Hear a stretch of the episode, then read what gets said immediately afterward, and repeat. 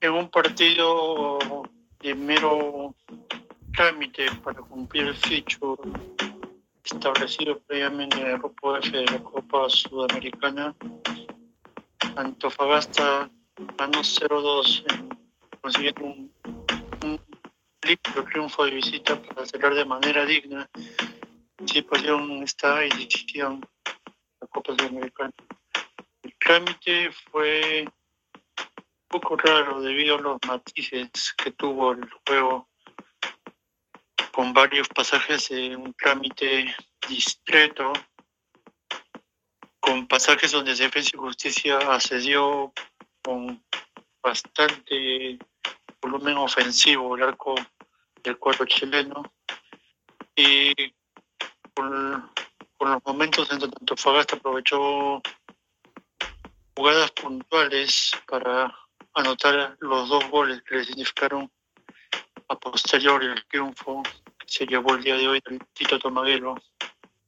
El partido comenzó con Defensa de Justicia con mayor posesión del balón, pero su trámite era soso, tedioso, sin profundidad y, ah, y creó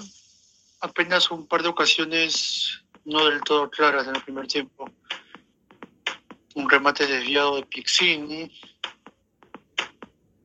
A los 42 minutos Antofagasta encontraría la partida del marcador en un remate, en un tiro libre frontal cerca al medio campo, frontal al área de defensa y justicia, que encontraría un despeje del cuadro amarillo aprovecharía dentro del área Brian Hurtado, el número 24, para con su pierna izquierda rematar en primera y derrotar a un sorprendido Unzaín. Así nos iríamos a descanso en el segundo tiempo. Veríamos la mejor versión de defensa y posición del partido, con varias llegadas,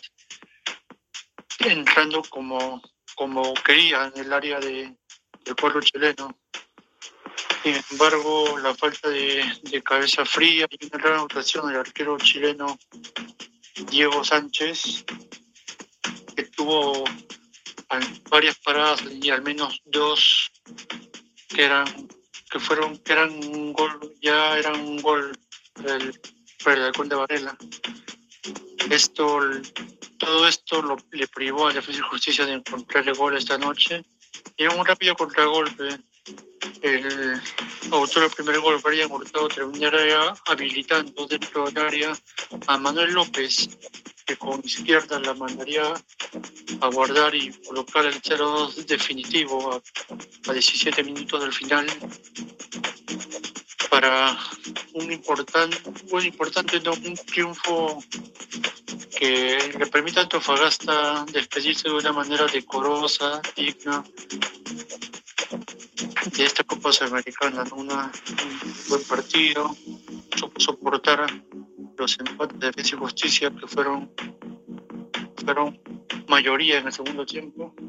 Y bueno, defensa y justicia queda como polero de este grupo F, con apenas un triunfo, por diferencia de goles negativas, una participación pobrísima, lejos de lo que había sido las aventuras de este cuadro argentino, ediciones anteriores de tanto de la Libertadores como de la Sudamericana. El topo del partido, el arquero Diego Sánchez, que fue vital para aguantar el resultado de su, de su cuadro, sobre todo en el 0-1 parcial.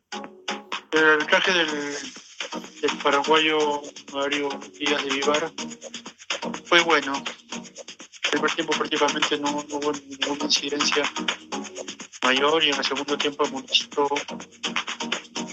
las, las faltas que continuas quiso Antofagasta para pasar el tiempo y la pérdida de tiempo del arquero un momento.